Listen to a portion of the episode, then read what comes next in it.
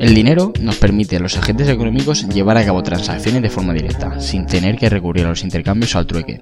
No obstante, no siempre disponemos del dinero hoy y ante eso solemos recurrir a los préstamos, donde nos comprometemos a devolver el dinero más un añadido, el tipo de interés. En el episodio de hoy veremos qué es el tipo de interés y cuáles son los efectos que estos tienen sobre la economía.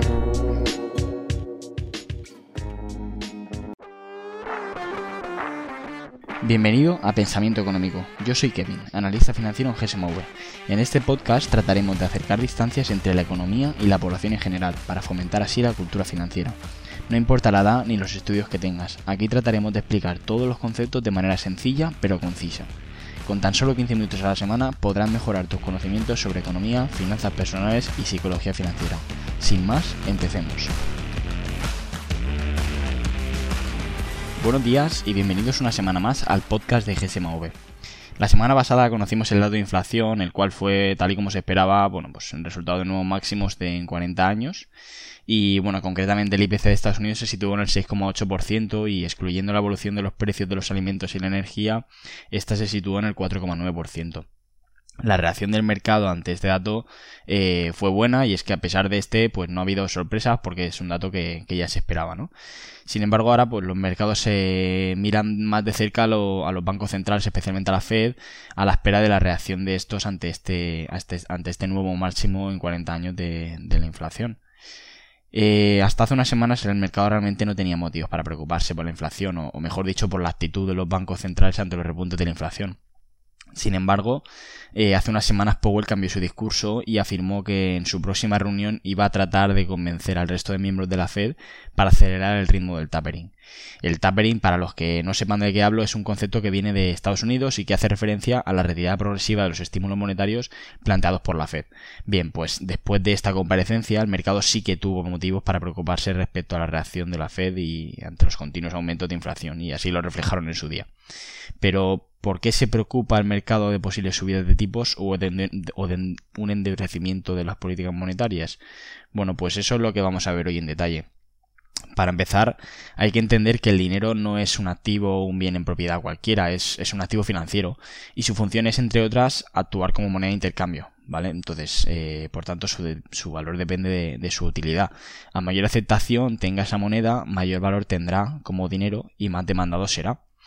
Ahora bien, eh, como activo financiero su valor es temporal y fluctúa en el tiempo. En momentos de crisis, por ejemplo, donde el dinero es muy demandado, el valor es mucho mayor que en época de alta expansión, donde los agentes económicos demandan otro tipo de activos financieros como bonos o acciones. Así, eh, si nosotros queremos pedir un préstamo, es decir, demandamos ese dinero hoy para devolverlo mañana, tendremos que pagar un precio por tener acceso a ese activo escaso hoy. Este precio es el que nosotros llamamos, o todo el mundo conoce como tipo de interés, y en teoría depende de diferentes factores, que, son los siguientes. En primer lugar, eh, tenemos que la demanda del dinero en ese momento influye. Y es que si hay mucha demanda y poca oferta, por ejemplo, igual que con cualquier otro activo, el precio tiende a subir. Esto podemos verlo, por ejemplo, en una situación de crisis, ya que la gente no quiere ofrecer su dinero y además está demandando más porque lo necesitan. Por otro lado, si hay poca demanda de dinero y mucha oferta, el precio tenderá a bajar y esto pues igual lo podemos ver en una situación contraria. Una situación donde hay mucha riqueza y los, agentes económicos están dispuestos a prestar su dinero a cambio de una rentabilidad, es decir, aumenta la oferta, mientras que la demanda no es tan alta como en el caso anterior. Luego tenemos también el riesgo de devolución y es que el tipo de interés Además, eh, contiene una prima de riesgo por la posibilidad de que la persona que ha solicitado el préstamo no lo devuelva. Eh, esto también suele hacer que en momentos de crisis los tipos de interés suban, ya que es una, situación en, la que es más probable que ocurran impagos por parte de los prestatarios y por tanto los prestamistas exigen un mayor tipo de interés debido a ese riesgo. En cambio, en, cambio, en momentos de auge económico la sensación de seguridad se suele expandir y las exigencias por el riesgo de impago bajan por lo que también suele bajar, suelen hacer que bajen los tipos de interés. Y por último tenemos la duración del préstamo, y es que eh, el tiempo aquí también hace que fluctúe el precio del dinero. Recordemos que el dinero tiene un valor porque hay una demanda que lo respalda, por tanto, eh, la persona que nos presta el dinero deja de poder disfrutar de esa utilidad del dinero durante el tiempo que nosotros tengamos ese dinero. Cuanto nosotros, cuanto más tiempo nosotros privemos a esa persona de poder usar ese dinero, más tendremos que pagar por eso. Para entenderlo mejor, si yo te digo que me deje 10 euros y que mañana te los devuelvo, probablemente eh, si confías en mí me los prestarás. Pero si te dejo que me los dejes eh, hoy que el año que viene te lo devuelvo, ahí por mucho que confíes en mí probablemente me digas que no, porque necesitarás o querrás usar tú ese dinero en ese periodo de tiempo. Pero y si en lugar de devolverte 10 euros te devuelvo 15? Ahí igual, al ser un interés tan alto, en este caso un 50% es demasiado alto, pero bueno, igual te lo pensarías, aunque no hiciera los cálculos, dirías, bueno, igual sí que me compensa porque no necesito esos 10 euros hoy, igual sí que necesito 15 euros el año que viene. Bien, pues eso es el, ahí está el porqué de la duración del préstamo influye en el, en el precio del dinero, es decir, en en el tipo de interés. Y bueno, teóricamente, como decía, estos son los tres factores que influyen en el precio. Sin embargo, bueno, la teoría muchas veces dista de la realidad y, así es el caso en, el, en, los tipos de interés. Todo se debe a que, como muchos habrán intuido antes, en momentos de crisis, cuando más necesidad de dinero hay, es cuando más caro es, mientras que en aquellos momentos en los que la economía va mejor y menos dinero se necesita, es cuando es más barato, y esto al final tiene sentido, como decíamos, se, mueve por la ley de oferta y demanda. Si hay mucha oferta, es decir, si hay mucha gente que no necesita ese dinero, el precio del dinero suele tender a bajar. Bien, sin embargo, esto es, es, algo que no gusta nada a los bancos centrales, ya que provocaba que las caídas fueran más fuertes y las subidas se descontrolaran con mayor facilidad. Por lo tanto, ellos querían poder controlar los tipos a su antojo y, lo consiguieron. Hoy por hoy, eh, los bancos centrales son los que deciden cómo poner los tipos de interés.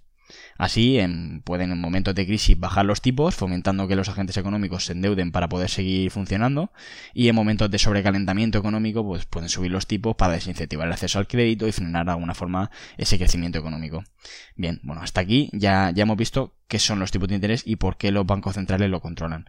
Pero ¿por qué los mercados financieros están tan pendientes de ellos?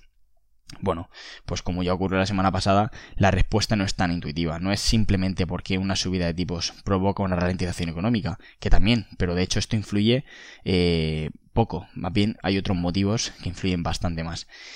Para diferenciar, tenemos por un lado el caso de renta fija y el caso de la renta variable, ya que influye de manera diferente. En el caso de los mercados de renta fija, la relación es más evidente, ya que, bueno, si suben los tipos, los precios tendrán que bajar necesariamente.